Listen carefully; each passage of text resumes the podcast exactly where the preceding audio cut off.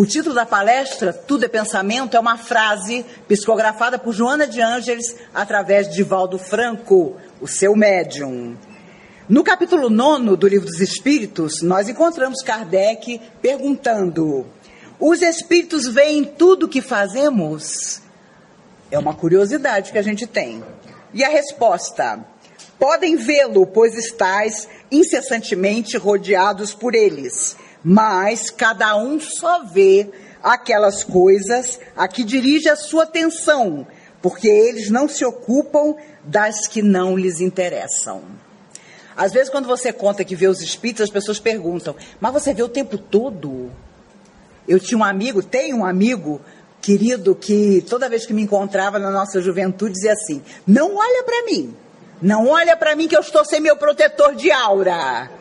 Ele achava falava brincando, que ele sabia, ele estudava doutrina, sabia que não era assim.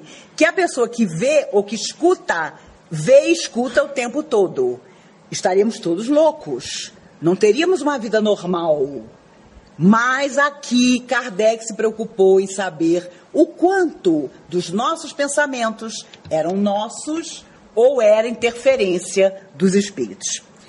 Os espíritos podem conhecer os nossos pensamentos mais secretos? Ah, meu Deus!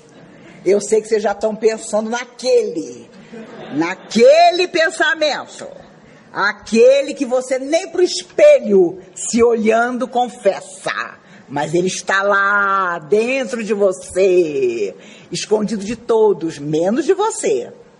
A resposta dos espíritos foi: conhecem muitas vezes aquilo que desejarias ocultar a vós mesmos nem atos, nem pensamentos podem ser dissimulados para eles.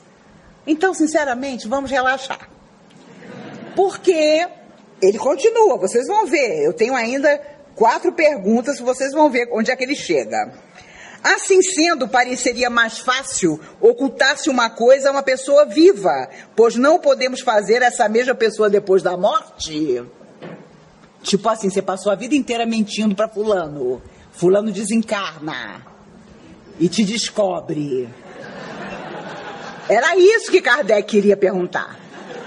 A resposta dos espíritos foi: certamente, pois quando vos julgais bem escondidos, tendes muitas vezes ao vosso lado uma multidão de espíritos que vos veem. Uma multidão sempre houve essa ilusão. A pessoa chegava aqui na comunhão para se tratar, dizia assim: Olha para mim, eu sei que tem um espírito que não me deixa. Gente, não é um espírito. Um espírito é o chefe. Se você for equilibrado, o chefe dos bons. Se você não for, o chefe dos que ainda não são bons. Essa que é a verdade. E o que é que atrai essas companhias para nós? Em primeiro lugar, o nosso pensamento. Isso, você pode começar a se ajoelhar agora e chorar. Porque é exatamente isso que acontece. Os espíritos influem sobre os nossos pensamentos e as nossas ações? Resposta: Nesse sentido, a sua influência é maior do que supondes. Muito frequentemente são eles que vos dirigem. E você se achando independente. Ninguém manda em mim. Ninguém diz o que eu devo fazer. Eu desafio todo mundo. Ninguém é dono da minha vontade. Tomara que você seja totalmente dono da sua vontade. Porque se você não for, você está seduzido sim por influências as mais diversas. Paulo de Tarso sabia disso. Os discípulos de Jesus aprenderam isso. Paulo escreveu: somos todos observados por uma nuvem de testemunhas invisíveis. Eles viam os espíritos.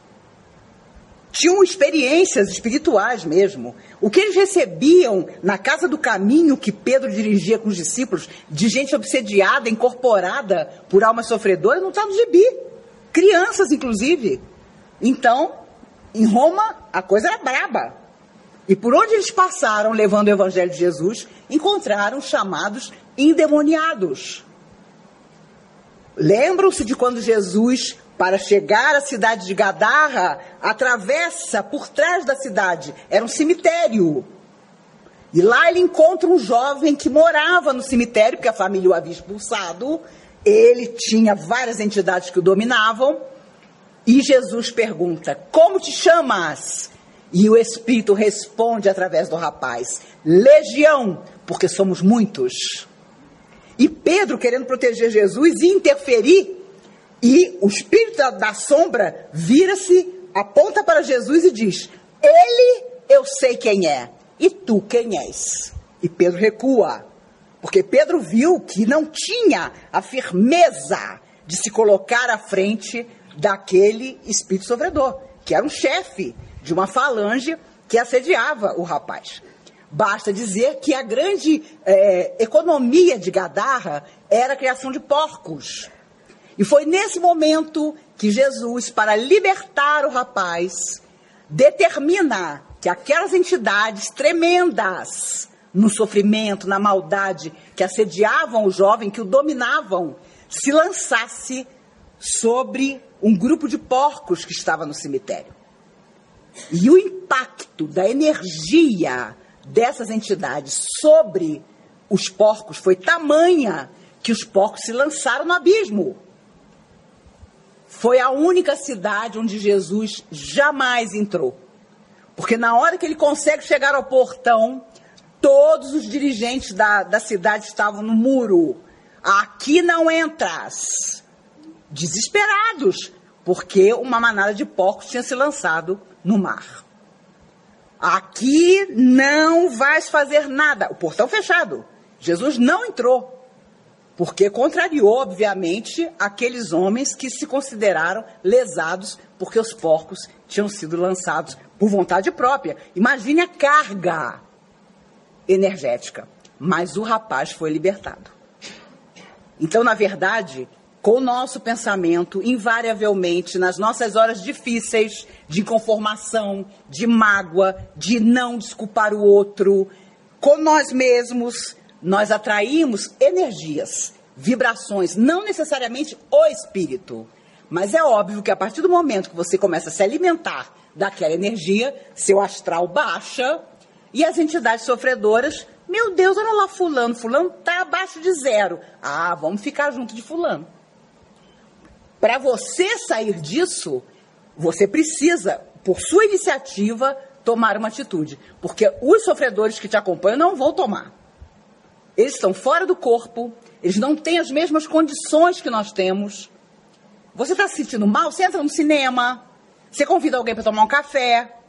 Você vai atrás da pessoa com quem você está indisposto e ter uma conversa. O sofredor desencarnado não pode fazer isso. Ele vive sob a tutela dos próprios pensamentos, das vibrações que ele deixou na lembrança dos outros, nas coisas que ele fez na terra que não eram boas, que não eram corretas, a herança negativa. Então, para uma alma sofredora do mundo, no mundo espiritual ser convidada a tarefa a se renovar, não falta convite. O problema é quando eles aceitam. É difícil para eles aceitar. Por isso é tão difícil você parar de fumar, você parar de usar droga, porque vai dar trabalho para as entidades que usam você procurar outro. Não duvide, os vícios estão relacionados com a nossa vontade. Se nós saímos disso, as entidades têm que procurar outro. Elas não, muitas delas jamais, por muito tempo, vão pensar em bondade. Elas querem viver daquele jeito. Quando estamos na Terra, nós sabemos o que é melhor para nós. A gente não vai atrás do que não é. Nós não podemos falar nada, porque nós também temos as nossas conveniências ainda. E a alma sofredora, embora sofra, ela, e ela tem plena consciência de que ela está fora da matéria, praticamente todas elas têm. Ah, nossa, tem meu avô é, era assombração daquela casa por 50 anos. Mas não era mesmo. Porque não deixam, sabe? A espiritualidade não deixa. Vou contar a vocês uma coisa que aconteceu há, há um ano, pouco mais. Eu cheguei em casa de uma palestra, tinha uma alma sofredora na, no meio da minha sala. Na hora que eu abri a porta e dei de cara com ela, imediatamente, contrariadíssima, ela disse: Eu estou indo embora, porque esses que fazem palestra com você disseram que eu não posso ficar aqui. Enraivecido, porque ele queria ficar. Então, a verdade é que nós temos sim a companhia que nós procuramos. E quando, detalhe, você resolve fazer o bem, se equilibrar, ter uma vida em que você está equânime com a fé que você possui, com os preceitos do que é bom, do que é reto, você também atrai. A inveja, que é uma das forças mais deletérias que existe. A pessoa não inveja o que você tem, inveja o que você é. É um engano nosso imaginar que a pessoa inveja o seu cartão de crédito, a sua viagem não sei para onde. Ela olha para você e ela acha que você é feliz. Isso já é motivo de inveja absoluta. Principalmente nos dias de hoje. As almas sofredoras também nos invejam. Os espíritos influem sobre os nossos pensamentos? Já falei. São eles que vos dirigem. Temos pensamentos próprios e outros que nos são sugeridos? Sempre há dúvida. Será que sou eu que estou pensando isso? Será que é meu protetor? Será que é uma alma sofredora? que está pensando pela minha cabeça? Resposta dos espíritos. Vossa alma é um espírito que pensa. Não ignorais que muitos pensamentos vos ocorrem a um só tempo sobre o mesmo assunto e frequentemente bastante contraditórios. Pois bem, nesse conjunto há sempre os vossos e os nossos. E é isso que vos deixa na incerteza, porque tendes em vós duas ideias que se combatem. Imagine seu espírito protetor dizendo: Meu filho, não faça isso. E seu espírito, você, encarnado: Ah, mas eu vou fazer. Meu filho não vai por aí. Ah, mas eu vou. Né? Pode ter certeza que a briga não é pequena das nossas emoções quando nós abrimos a nossa percepção para essas forças amigas. Quando nós pedimos nas nossas orações, meditações, que elas nos ajudem que elas nos influenciem, que elas transformem a nossa vida, claro, contando com a nossa intensa participação. Como distinguir os nossos próprios pensamentos daqueles que nos são sugeridos? Resposta: quando um pensamento vos é sugerido, é como uma voz que vos fala. Os pensamentos próprios são, em geral, os que vos ocorrem no primeiro impulso. Ou seja, você vai para fazer besteira. Aí no meio do caminho vem aquela ideia: não faça isso. Já não é você, porque você quer fazer besteira. Você já está no caminho da besteira. Mas aí alguma coisa te segura. Será? Será que não vai dar problema? Pode ter certeza. Quando você pensa, será que não vai dar problema? Já não é você. É o seu protetor. Quantas vezes ouvi espíritas dizendo: Ah, eu queria que o meu mentor tomasse a minha vida nas mãos e fizesse tudo. Se há uma coisa que os nossos protetores espirituais não fazem, é isso. Agora, Chico contava que quando a gente faz uma besteira muito grande, que vai atrasar o nosso processo evolutivo, e tem muita gente que faz, se a gente olhasse os nossos protetores, nós ficaríamos enlouquecidos, porque eles derramam aquela lágrima, porque eles sabem que estão nos esperando. Cada bobagem que nós fazemos, atrasamos o nosso encontro com eles. E aqui parece uma besteira isso, mas quando você chegar do lado de lá, que vem aqueles protetores seus. Oh, meu filho, que bom que você voltou. Beijinho, abraço. Mas agora nós não podemos ficar com você. Por quê? Porque eles estão num patamar mais alto. E você fica lá. Os espíritos contam que quando você, quando tem permissão, desencarnado, de estar num ambiente superior ao seu progresso, você aguenta minutos, porque vai dando uma falta de ar em você, você está desencarnado, você não tem mais corpo, mas vai dando uma falta de ar que você não aguenta. Agora imagine você encontrar o amor da sua vida desencarnado, superior a você, quando você vai com tudo, vem a falta de ar. Vem a falta de ar. E aí você descobre que vai ser beijinho, abraço, tchau. Porque o cara ou a mulher já está num estágio mais avançado e você vai voltar para sua insignificância. Aí é aquele momento chave. É aquele momento chave em que se alguém perguntar, você quer reencarnar? Quero. Aonde? Na África. Em sofrimento absoluto. Eu quero ser uma meba rastejante. Eu quero todas as doenças. Porque você fez a besteira. Você não evoluiu para estar com aqueles que são a grande afinidade da sua alma. Os espíritos dizem que é por isso que quando chega a hora do ângelus, às seis horas da tarde, muitos de nós se enchem de melancolia porque é o momento em que a espiritualidade, que trabalha recolhendo almas sofredoras na terra, está presente. E nós temos inconscientemente a saudade de uma vida que nós não temos agora, de coisas que não estão nas nossas mãos agora e das pessoas que avançaram à frente enquanto nós estacionamos. E há muitos de nós que nascemos em famílias absolutamente estranhas ao nosso espírito. Por mais que seja família. Por mais que seja pai, mãe, irmão, mas são pessoas com as quais não temos a afinidade. A afinidade real é das almas que sempre trocaram entre si emoções, sentimentos, vidas na terra e principalmente pensamentos. Como distinguir se um pensamento sugerido vem de um bom ou mau espírito? Resposta: estudai a coisa. Os bons espíritos não aconselham senão o bem. Cabe a vós distinguir. O negócio é sempre conosco. A gente tenta passar a bola para eles, mas eles retornam para nós. Com que fim os espíritos imperfeitos nos induzem ao mal? Resposta: para vos fazer sofrer com eles. Simples assim para vos fazer sofrer com eles.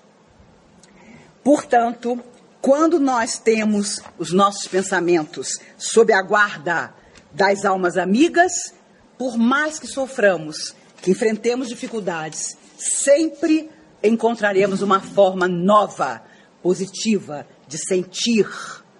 Porque quando você pensa, você elabora toda uma casa mental em torno de você. Por isso, os espíritos falam muito das fixações mentais, das pessoas que são obcecadas por determinada coisa, obcecadas por determinada pessoa, obcecadas por determinada situação que elas nunca alcançam, mas elas mentalizam aquele o tempo inteiro, aquilo ou aquela pessoa. É um prejuízo, é uma obsessão entre encarnados, por exemplo. André Luiz dizia através de Chico: você prepara um acontecimento pensando em torno dele uma grande verdade. Você prepara um acontecimento pensando em torno dele. Não vale. Meu Deus, a Mega Sena está acumulada. Eu sinto que todo o meu ser anseia. Não é por aí. É muito mais sério que isso. Já contei a vocês outras vezes um rapaz que há muitos anos veio à comunhão, num processo obsessivo gravíssimo, a vida dele estava acabada ele entrou nesta cabine aqui, que só tinha essa naquela época, antigamente, e veio o espírito, o chefe da falange que assediava ele. E aí o doutrinador, com aquela intenção positiva, meu filho, olha o que você está fazendo, olha a que, que esse rapaz se reduziu, deixe-o em paz. O espírito respondeu, eu? Ele, se quiser, é que me deixe em paz. Ele quer que eu saia de perto dele, ele que mude de sintonia. E o espírito sofredor deu uma aula dentro da cabine de passe sobre sintonia. Ficamos todos assim, de boca aberta. Essa história de ah, a alma sofredora é muito ignorante. A alma sofredora, coitada, não consegue manipular a energia. Meu Deus do céu! Está faltando estudo para quem diz isso. Que a alma sofredora não sabe agir. Ela sabe porque ela nos conhece.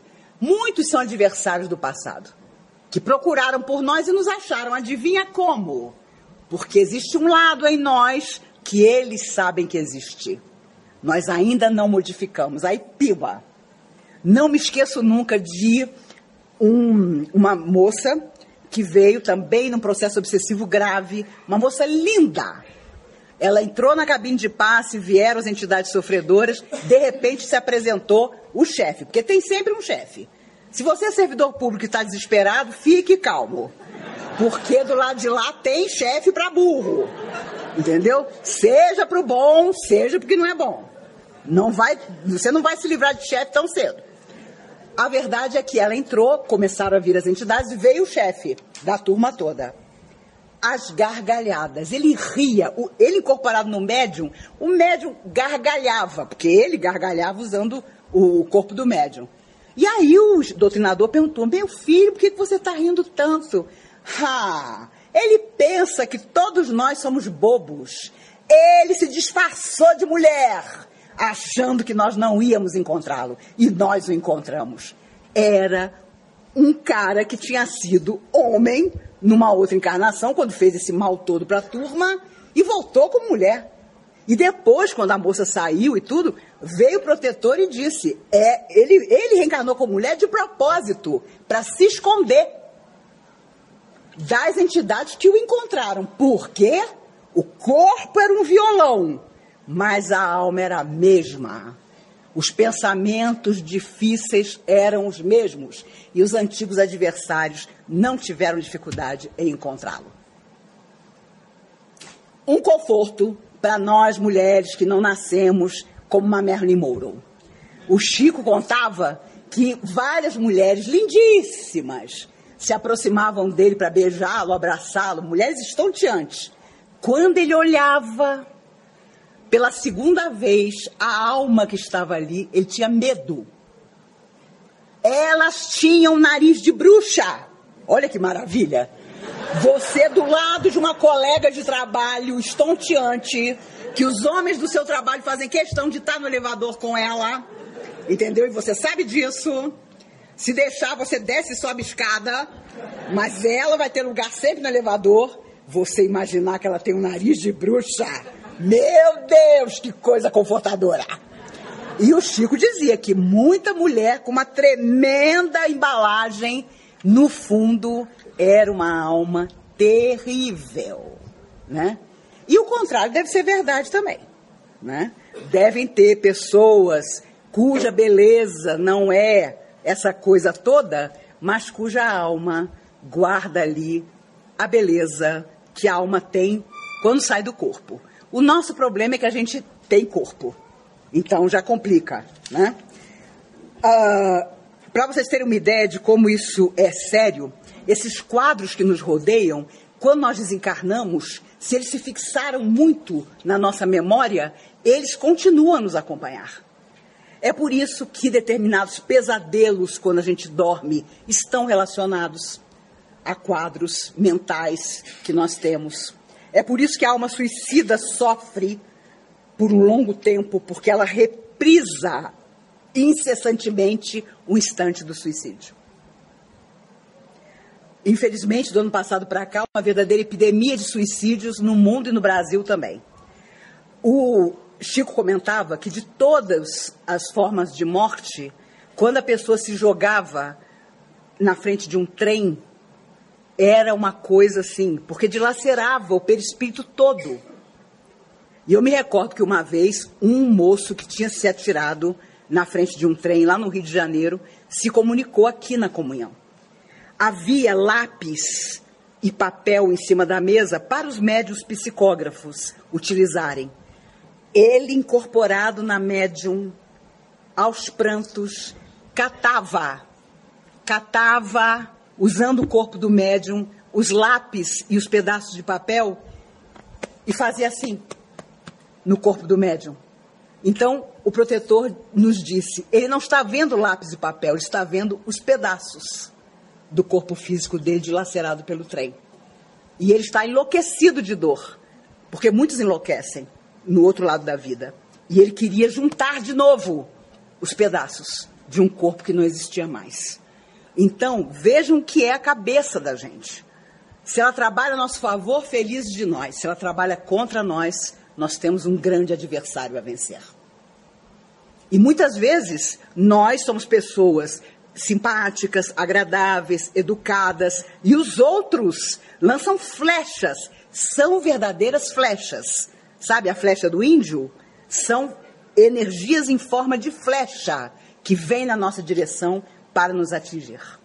Se nós estivermos naquele dia mais enfraquecidos, essa flecha mental nos atinge ou na cabeça, aí vem uma enxaqueca que você não sabe explicar por quê, ou no seu fígado, e você começa a ter um enjoo. Meu Deus, mas eu só bebi água e comi mamão, como é que eu posso estar com esse enjoo? Energias, vibrações. Eu tinha uma samambaia em casa, uma vez a minha vizinha, Maís, eu vou aí levar um pedaço de doce para você. Juro por Deus, quando ela saiu da minha casa, a samambaia estava morta. Literalmente morta. Eu tinha um gato preto chamado Juarez. Ele, quando a pessoa entrava na minha casa e não estava legal, o Juarez era meu termômetro. Ele entrava debaixo do fogão. Ele só saía quando a pessoa ia embora. Não duvidem disso. Os animais são nossos protetores muitas vezes, sabe? Porque eles sentem antes de nós. E os espíritos dizem que quando a pessoa chega com uma carga muito violenta, que vai fazer a gente ficar doente, vai atingir um filho da gente, eles permitem que o animal capte. Né? Cachorro vira-lata, então, é uma maravilha ter. Porque ele já tem uma resistência, né? Ultimamente, graças a Deus, as pessoas estão adotando cachorros, né? E isso é fantástico, porque a gratidão de um animal que foi adotado é um negócio espiritual. Espiritual. E é claro, a pessoa, o animal convivendo com a gente troca psiquismo. O deles ainda no bicho. E o nosso. A troca psíquica. Quando o animal morre, eles levam quatro meses para levar o animal de dentro da casa da gente. Eles separam um cantinho da nossa casa onde o animal desencarnado fica por quatro meses. Para que ele se desligue psiquicamente de nós. E aí então eles tiram. Porque nós precisamos desse desligar e ele também precisa. Veja como tudo é lindo na vida e fora da vida. Como tudo tem razão de ser. Como nós não somos peões loucos. Nós somos almas eternas que viemos à Terra quantas vezes forem necessárias para corrigir o mal que fizemos e espalhar o bem. E podem ter certeza, não existe felicidade maior do que fazer o bem. Você pode ser milionário, pode ser casado com uma mulher maravilhosa, estonteante, escalafobética, pode ter um marido que a rua toda inveja, pode ter filhos que são a perfeição. Nada, nada aqui na Terra mesmo, quanto mais no mundo espiritual, é o que você faz em benefício de alguém, o que você deixa no coração do outro. Nada se compara. É a luz que vai nos acompanhar fora da matéria, onde quer que nós estejamos. Se uma pessoa se lembrar de nós com carinho, estaremos salvos. Porque é para isso que a gente vem para finalmente construir em qualquer profissão, em qualquer trabalho, ou até sem trabalho nenhum, uma nova maneira para a nossa alma eterna de viver e de ser feliz, fazendo os outros felizes. Irmã Sheila, através de Chico, comentava com o cuidado que nós devemos ter com os pontos mortos que existem dentro de nós. Aqueles pontos que nós não queremos tocar. Não, isso aqui eu não estou preparado ainda. Não, isso aqui eu resolvo em outra encarnação. São pontos mortos que afetam o nosso psíquico, o nosso espírito eterno e o nosso corpo também. E no dia que a medicina descobrir isso em definitivo, as doenças terão desaparecido da Terra. Porque quase todas elas, para não dizer todas, estão relacionadas com a nossa cabeça que ficou doente primeiro, sem que nós percebêssemos, o pensamento que ficou abaixo de zero, muitas vezes, e aí começam a surgir as questões. É a sinusite que não passa, são gripes frequentes, que é uma verdadeira negação de alguma coisa que você precisa solucionar. Então, não duvidemos. Um dia tudo isso estará resolvido e nós vamos vir para corpos saudáveis.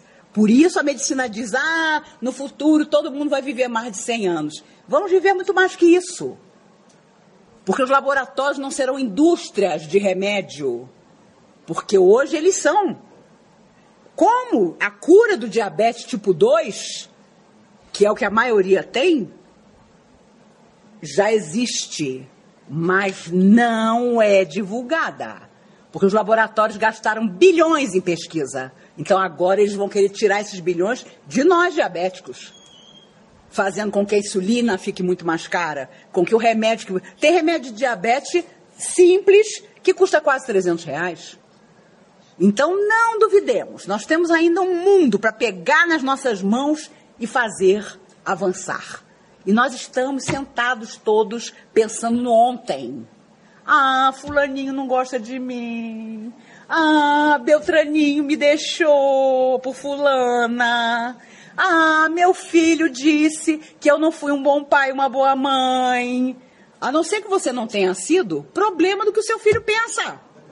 Você foi um bom pai? Você foi uma boa mãe? Fique tranquilo, ele também será pai. Ela também será mãe. Ela também vai ter que educar. E educar é repetir mil vezes a mesma coisa. Não é para qualquer um. Por isso, eu vejo tanta juventude aqui, tantos jovens. Meu filho, minha filha, não está no seu processo ficar infeliz sendo mãe, sendo pai. Não está no seu espírito não tenha filho. Porque a partir do momento que você tem, é uma alma que vem do espaço. E você vai prestar conta do filho que você trouxe para a terra, das coisas que você semeou no coração dele. Não duvidemos, nós vamos ter dificuldade para explicar que teve uma hora que a gente não queria mais ser um pai educador, ser uma mãe zelosa, a gente não tinha tempo, parecia que estava tudo tão bem. Então, quantos e quantos pais eu já conversei e a frase era sempre: Eu nunca imaginei que meu filho estivesse vivendo esse drama. Muitos chegam ao suicídio e aí a família toda adoece, porque cai todo mundo na realidade.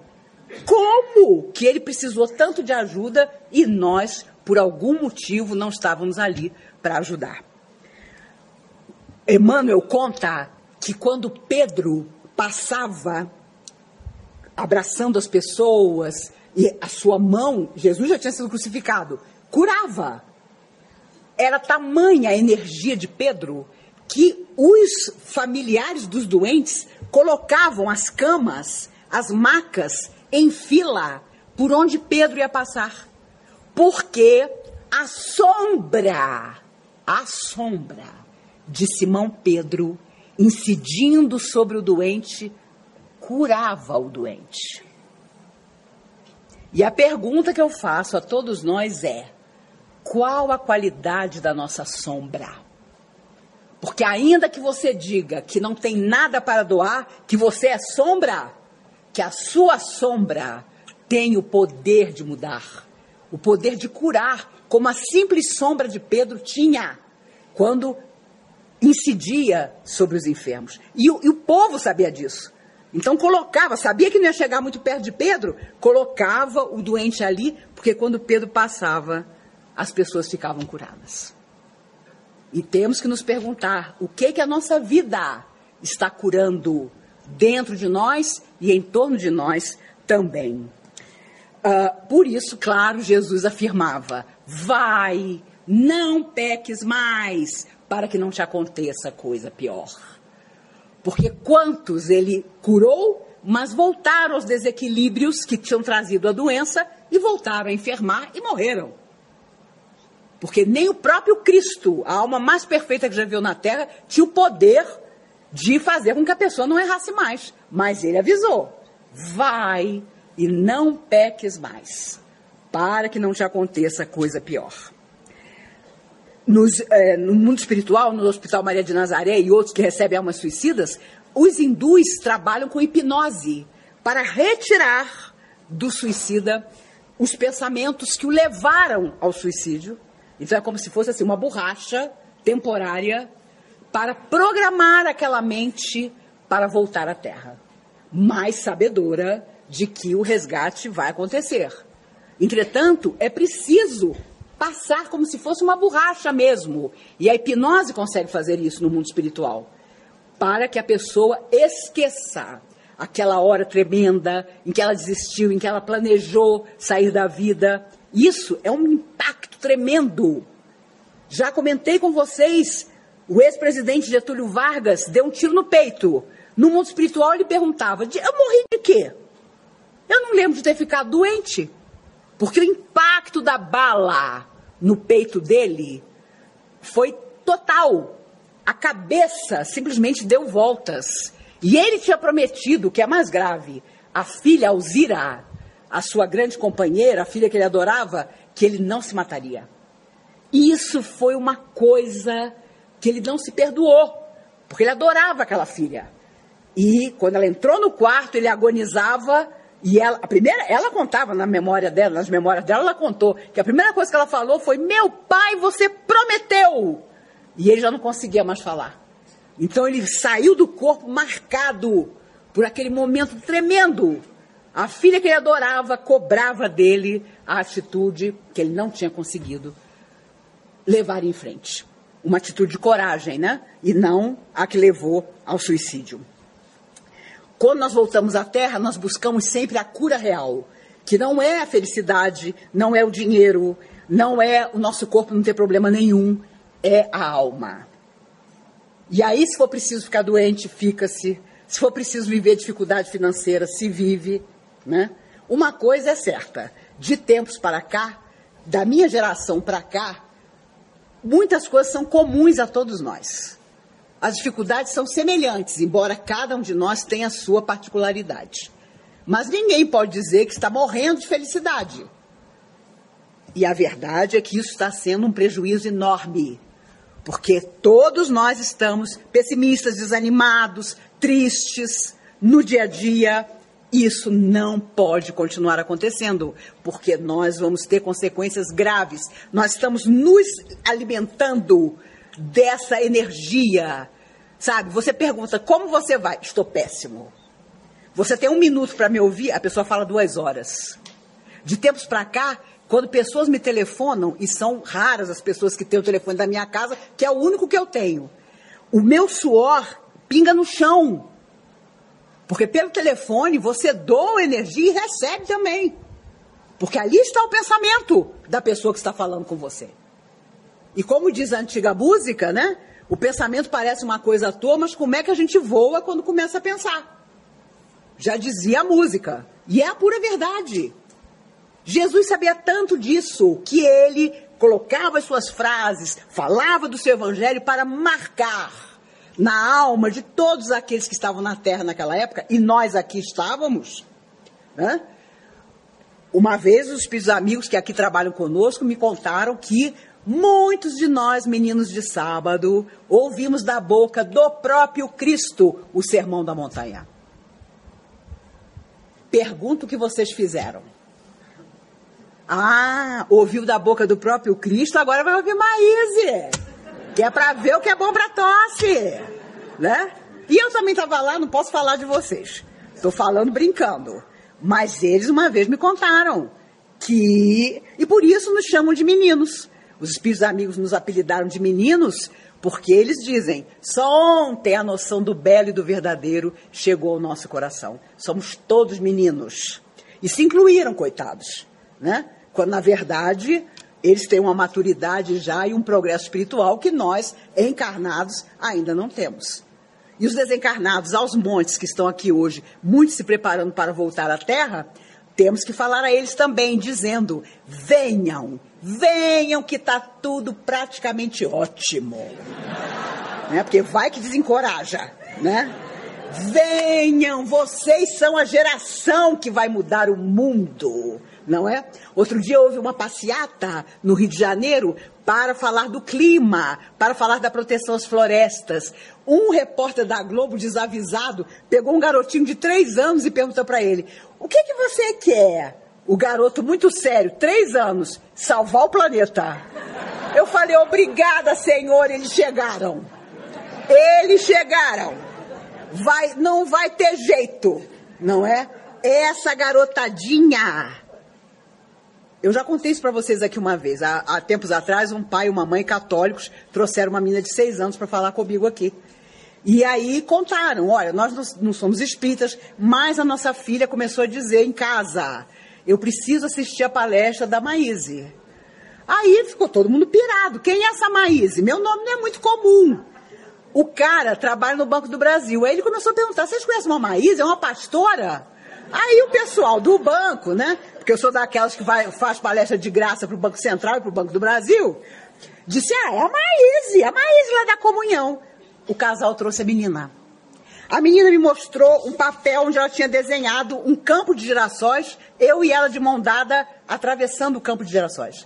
Eu, idiotizada, nos meus 60 anos, que eu já tinha 60 anos, olhei e falei: que lindo! Você desenhou eu e você de mão dada nesse campo de girassóis. E o pai dizendo para a menina: fala para ela, fala para ela o que você disse lá em casa. A menina muda. Aí eu falei, pode falar, seis anos. Ela, com toda autoridade, disse para mim: é que eu disse a eles que antes de eu nascer, eu já assisti a sua palestra aqui na comunhão. Juro, a minha perna virou uma geleia. Eu não lembro quem estava aqui comigo, mas alguém botou uma cadeira atrás de mim porque viu que eu tinha ficado branca. E aí, com a maior tranquilidade, os espíritos amigos disseram: Tá vendo, Maíse, como é bom começar cedo? Quem te viu fora do corpo agora está dentro do corpo. E vem para dizer: será que ela ainda está lá? Será que ela está cumprindo a tarefa dela? Vocês veem como essa garotadinha vai transformar o universo. E nós seremos bisnetos deles, que é para poder aproveitar uma terra renovada. Não sei o plano de vocês, eu saindo desse corpo pretendo ficar uns 400 anos embaixo de uma mangueira. Todo mundo passando para reencarnar e eu dizendo: vão com Deus. Eu só volto quando a coisa é muito boa. Essa é que é a verdade, né? De vez em quando, algum amigo meu que lida com extraterrestres diz assim para mim, Maíse, os extraterrestres estão aqui, eles estão no disco voador não sei da onde, eles apareceram não sei aonde, eu moro no sexto andar. Eu deixo minha janela escancarada, sempre escancarada, na sala, nos quartos, porque quem vier para me levar, eu tô tranquila. Mas do jeito que a coisa anda, não vai ser um disco voador só. Vão ser dois. Um comandado por um unicórnio, o outro por um zumbi. E aí ainda vai valer meu livre-arbítrio. Irei com o zumbi ou com o unicórnio? Raciocinem, né? Então não tem jeito. O que atrai o outro para nós não é só a afinidade, a energia, o ectoplasma. É o que a gente pensa. E pensando, nós sentimos. Os sentimentos geram ideias. As ideias se traduzem em ação. É isso que nós temos que pensar. Uh, André Luiz, por três anos, sem se identificar, acompanhou Chico Xavier em todas as psicografias dele, para aprender como se psicografava, para criar uma energia, da energia de Chico com a dele. E ele era alma necessitada, Chico era Chico. Mas durante três anos, ele foi autorizado por Emmanuel a acompanhar Chico em toda parte, para que se criasse a afinidade. Tempo é sábio. O tempo faz com que você se afinize cada vez mais com aquelas pessoas com quem você tem que cumprir um destino. Uh, nem preciso falar da relação da mente com a mediunidade. Através da nossa cabeça, os espíritos vêm e se comunicam tenhamos psicografia, tenhamos psicofonia, tenhamos incorporação, efeitos físicos, cura. Eles precisam se utilizar do que nós temos de bom para trabalhar.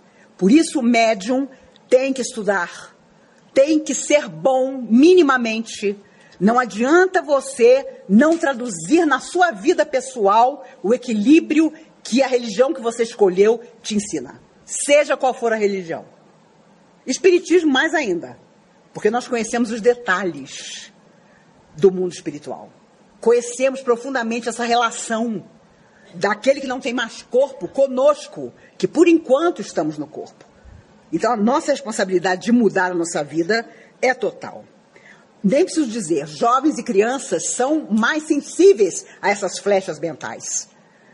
Tem criança e adolescente dando tanto trabalho que um dia nas escolas vai ter roda de conversa para discutir a mediunidade que essas crianças e adolescentes têm. porque eles também estão sendo atacados por essa energia que não quer que a Terra avance, não quer que nós avancemos. Em 1857, porque os espíritos que não são bons atuam tentando nos atingir para vos fazer sofrer com eles. É a mesma coisa até hoje. E uh, eu me lembrei, aliás, foram os espíritos amigos que me lembraram essa semana lá em casa, que nós temos uma história né, no folclore que tem tudo a ver conosco, que é a história da cigarra e da formiga. Nós com certeza fomos cigarra por muito tempo, achando que não precisávamos de nada, não precisávamos nos cuidar, não precisávamos ter na nossa vida equilíbrio para sustentar os dias difíceis.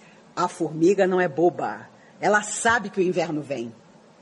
E nós, sabedores das lutas, dos sofrimentos, das perdas que passaríamos, ainda vivemos na flauta, em muitas vidas.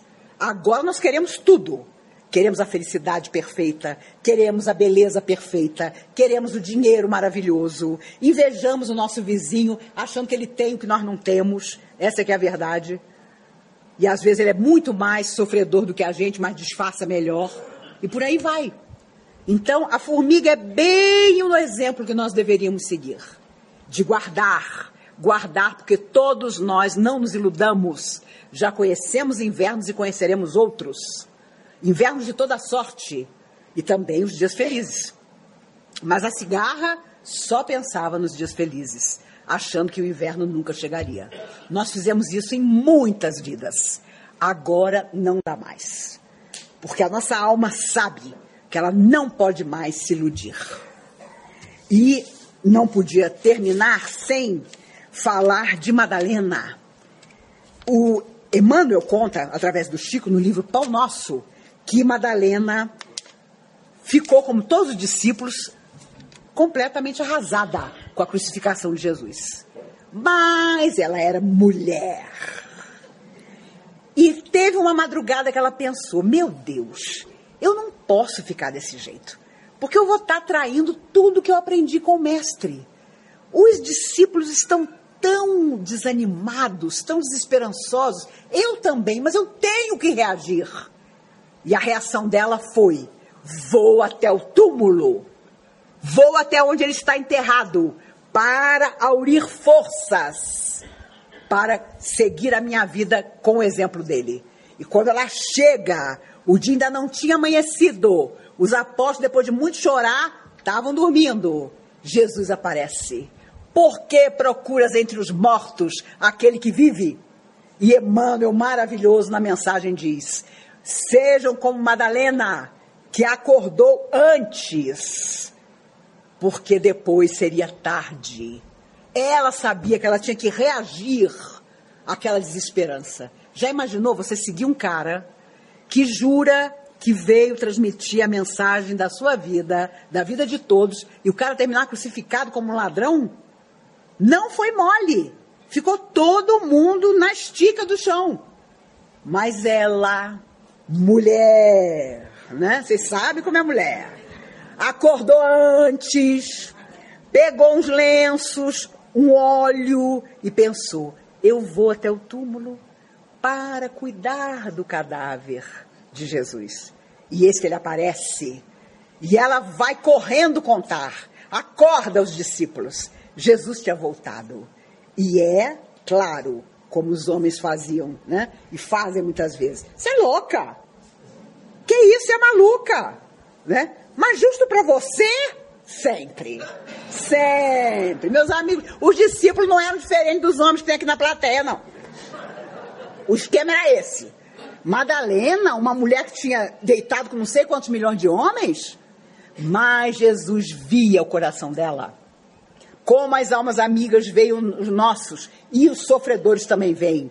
Quando eles percebem que você se modificou, eles vão embora. Se eles não quiserem se modificar, eles caem fora. Vão procurar outra coisa para fazer. Mas enquanto houver sintonia entre eles e nós, eles permanecerão. Como gato espreita o rato, como responderam os espíritos a Kardec. Então, não duvidemos, os nossos adversários do passado, muitos deles, graças a Deus, reencarnaram. Hoje nós chamamos eles de nomes lindos: meu pai, minha mãe, minha esposa, meu filho, meu netinho maravilhoso. Se Deus quiser, os nossos adversários se corporificaram e estão tete a tete, rente a rente conosco. Se não tivermos tanta sorte, são as testemunhas invisíveis. E nós precisamos estar seguros de que as nossas atitudes não os manterão ao nosso lado. Eles seguirão o caminho deles. Um dia todos nos reencontraremos no país da união sem a Deus, onde não há lágrima, onde não há morte, onde todo mundo vai dizer: eu fiz o melhor ao meu alcance e preciso continuar fazendo. Então, meus amigos, não sei quem nós vamos imitar mais: Pedro com a sua sombra curadora ou Madalena acordando mais cedo que os outros para nos renovar em definitivo. Façamos isso, porque a urgência do momento pede. Se alguém chegar para você para contar uma história triste, você conte uma história feliz. Tenha, resumindo, fé. Quando temos fé, seja no que for, na força que nós quisermos nomear, principalmente em nós mesmos, podemos transformar a nossa vida e o mundo em volta de nós. Pelo amor de Deus, vamos fazer isso. Eu sei que a minha geração vai embora, eu já aceitei isso, sem ver o mundo melhor. Mas voltaremos. Voltaremos quantas vezes forem necessárias, até que tudo esteja como Cristo afirmou. Eu estarei convosco até o fim. Não era o final da terra, não era o final de nós mesmos, era o fim das nossas dificuldades. A que ele se referia. Era o fim das nossas lutas internas, que estarão apaziguadas pelas tarefas do bem que nós desempenharmos. Combinado? Combinado.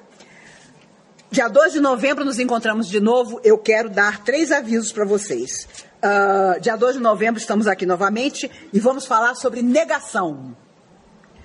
E em dezembro, a última palestra do ano, vamos falar sobre seguir em frente sugestões dos espíritos amigos que estão aqui conosco aos sábados. E vamos seguir as sugestões. Uh, não por minha vontade, tenho certeza que não pela de vocês também, foi feito um documentário por Fernando Mendes, um amigo pessoal meu de muitos anos, um trabalhador dessa casa por muitos anos, sobre Dona Irene Carvalho. Através de quem, ao longo de muitos anos, até ela desencarnar com 95 anos, há quase três anos, as orientações espirituais dessa casa aconteceram. Ele fez um documentário e vai passar no Cine Brasília, às sete e meia da noite, desta segunda-feira, depois de amanhã. O documentário é absolutamente gratuito. Você não precisa pagar para entrar, você não precisa nem levar mantimento. O Fernando me pediu que estivesse ao lado dele para dizer umas rápidas palavras. Depois o documentário vai ser passado, dura uma hora aparece um monte de gente maravilhosa de quem eu já falei tanto para vocês, que foram fundadores dessa casa. Aparece seu Mário, aparece depoimentos sobre Dona Irene. Ela foi uma entusiasta do teatro, ela fez o teatro espírita durante muitos anos, até quase a sua morte. Apareço eu no sofá lá de casa, contando histórias sobre ela. Então eu sei que você não tem nada melhor para fazer segunda-feira, dia 7, às sete e meia da noite, do que nos encontrar lá no Cine Brasília.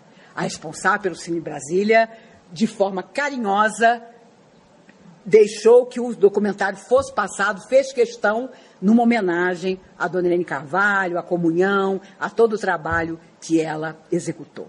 Basta dizer, meus amigos, que graças às orientações dela, o sábado à noite existe. Porque sábado era um dia que nem o porteiro sentava para frequentar. As, os próprios dirigentes da casa diziam, mas sábado? Tem alguma coisa no sábado? E vocês sabem que os espíritos não, não gostam de alguma coisa que está faltando. Eles colocam alguma coisa lá. E foi aí que os espíritos amigos chamaram a mim.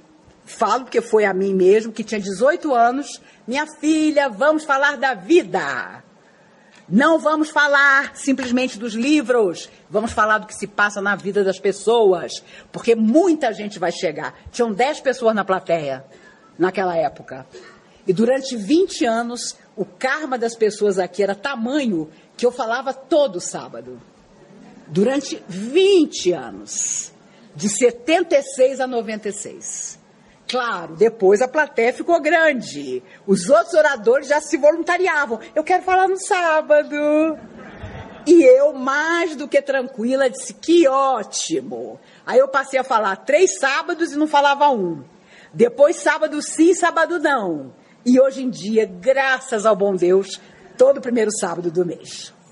E tenho que fazer valer a lembrança do presidente atual, Adilson, que, quando assumiu a presidência da comunhão, me chamou e disse: Quer voltar para todos os sábados? Eu falei: De jeito nenhum. A plateia não me aguenta. Quatro sábados é demais para mim e para a plateia. Então, nos outros sábados, nós temos pessoas queridíssimas que se alternam aqui na oratória. Né? Até os meus adversários já sabem, se eles quiserem fugir de mim, eles não venham aqui no primeiro sábado do mês. Né? Como vocês também. Amigos, é, temos o, o, documentário de Dona Irene para estar. Uh, temos. Ah, agora a coisa vai pegar. Dia 2 de novembro, finados, não duvide, nós vamos estar aqui para conversar com vocês. O tema será negação. E no dia 9, o outro sábado de novembro, Divaldo Franco estará conosco aqui na comunhão. Vocês podem imaginar a dificuldade. Então, quero contar a vocês que a partir do dia 16, me corrija, minha amiga, a partir do dia 16, pelo site da comunhão, você se inscreve. Porque vocês imaginam que só duas pessoas querem assistir o Divaldo aqui na comunhão: Deus e o mundo. Ele colocou em 1961 a pedra fundamental da casa, que então começava, era inaugurada. A foto tem um monte de gente, só ele ainda está encarnado. Aos 92 anos, já naturalmente com dificuldades de locomoção por problema na coluna, mas ele afirmou que queria vir para falar mais uma vez na comunhão. Então, nossa casa tem esse, esse privilégio de ter Divaldo. Divaldo é mais do que orador. Orador sou eu. Divaldo é um tribuno, é um missionário. Quem não assistiu ainda o filme sobre a vida dele, vá. Você sai se sentindo o quê? a pulga do leão que matava os cristãos na arena. E olha que eu já conhecia praticamente tudo da vida dele, mas ainda me emocionei grandemente com as histórias recontadas ali. Senti tanta saudade de Nilson, que foi o grande companheiro de Divaldo a vida inteira e que desencarnou em 2013. Olha, foi um homem extraordinário. Aquele que conheceu Divaldo na juventude, ele também um jovem, ele não acreditava, mas foi o companheiro de toda a existência. Ele teve câncer três vezes, duas vezes ficou curado, da terceira, não. Quando nós nos encontrávamos nos congressos, nos encontros, o Nilson me dizia em lágrimas: Maíse, como nós somos abençoados, como Joana de Ângeles, a protetora, sempre nos conduziu. Esquecido de dizer que em toda a parte administrativa da mansão do caminho, ele foi a alma da mansão. Porque, obviamente, Divaldo viajava o mundo inteiro. E ali estava Nilson, à frente daquelas crianças. Hoje, 4 mil crianças, 4 mil pessoas por dia são atendidas em Salvador, na Casa do Caminho, na Mansão do Caminho. Toda criança, todo dia, sai da escola que funciona lá, levando para casa oito pães de sal, que a padaria que funciona lá dentro faz. Se você for a Salvador, não deixe de conhecer. Extraordinária a tarefa que eles levaram até o fim. E, claro, para Divaldo, o fim ainda não aconteceu. Vale a pena assistir o filme, sem dúvida nenhuma. E Divaldo vai estar aqui conosco em 9 de novembro. Não chegue aqui no dia 2 e tenha uma decepção, porque vai, vai me encontrar. Dia 2 sou eu. Dia 9, Divaldo. Entendeu? Você vai lá no site da comunhão e entra para se inscrever. Jane e Sérgio, vocês estão aí? Meu Deus! Venham. Sérgio, vocês se lembram, é Sérgio Fofurinha de Aparelho, meu amigo da época de mocidade. As meninas não namoravam ele porque ele usava aparelho. Sentiram o nosso preconceito? Cada um tem o seu, né? A Jane não foi boba. E casou com ele. A verdade é que hoje eles estão aqui porque, claro, eles passaram muitos anos no exterior e voltaram. E aí, Sérgio candidamente me perguntou: Maíse, tem trabalho para mim na comunhão? Eu falei: na comunhão não. Mas como diretor administrativo do nosso lar tem. E ele se tornou o que a gente chamava antigamente de tesoureiro, diretor administrativo do nosso lar. Aquele que cada centavo que é doado quer botar na poupança.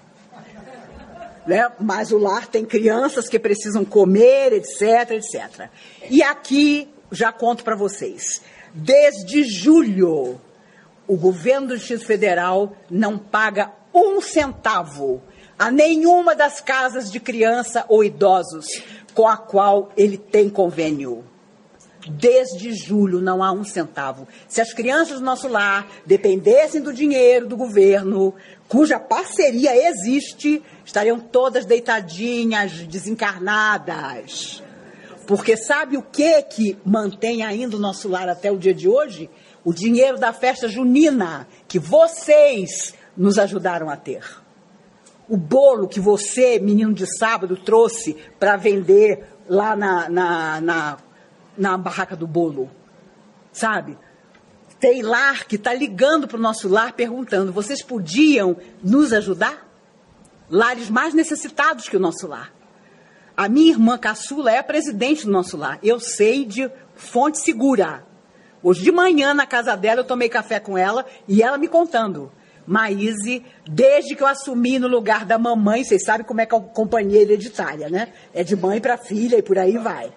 Porque ninguém quer. Né? Se você chegar aqui e disser, eu quero ser presidente da comunhão, maravilha. Aliás, a, a comunhão abriu para presidente, 50 pessoas se degladiam.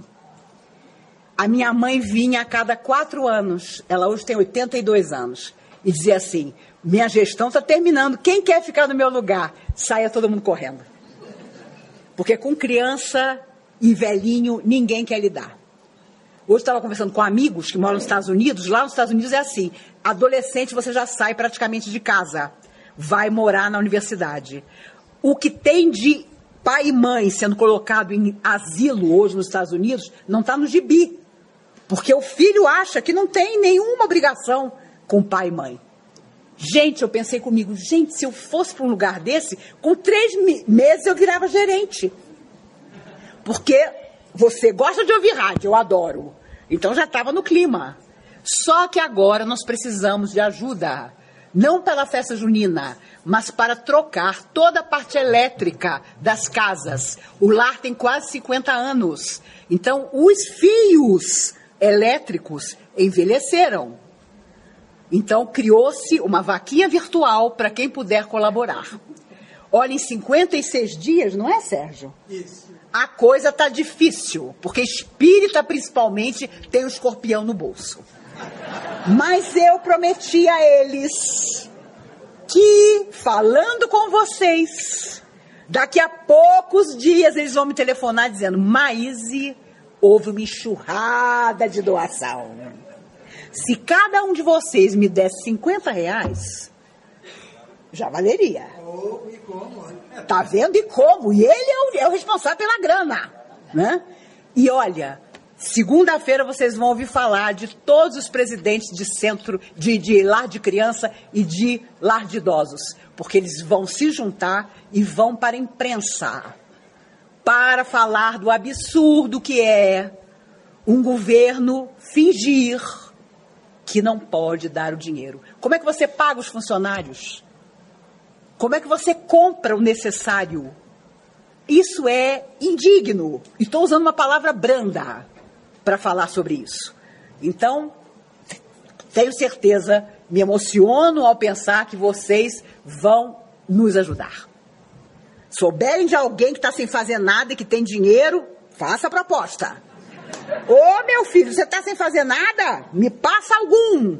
Entendeu? Vamos ajudar o nosso lar. Vamos ajudar as crianças.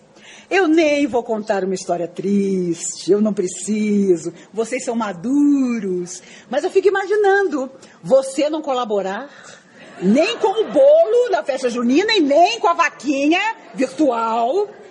E aí você chega no mundo espiritual. E aí você vai ao doutor Bezerra de Menezes, mentor da comunhão. Você era assim com ele, que você frequentava a comunhão. E ele então diz: Meu filho, para cumprir o seu resgate, você vai ter que nascer sem pai e mãe. E você é eufórico. Ah, eu vou nascer sem pai e mãe? Vai, mas não vai para o nosso lar. Porque o nosso lar, naquele momento, você não ajudou. Né? Doutor Bezerra nunca vai fazer isso, mas eu faria. Se vocês me encontrarem do lado de lá e a mim vocês vierem prestar conta, vão preparados. Porque eu tenho a lista. O que? Você foi o menino de sábado? Meu Deus do céu! Não duvidem. Eu vou fazer um forfé do lado de lá. Jane, diga como que eles, ávidos que estão, eu vejo pelos olhares, podem ajudar. Então, todos podem ajudar através da nossa vaquinha virtual, que é nesse site quicante.com.br.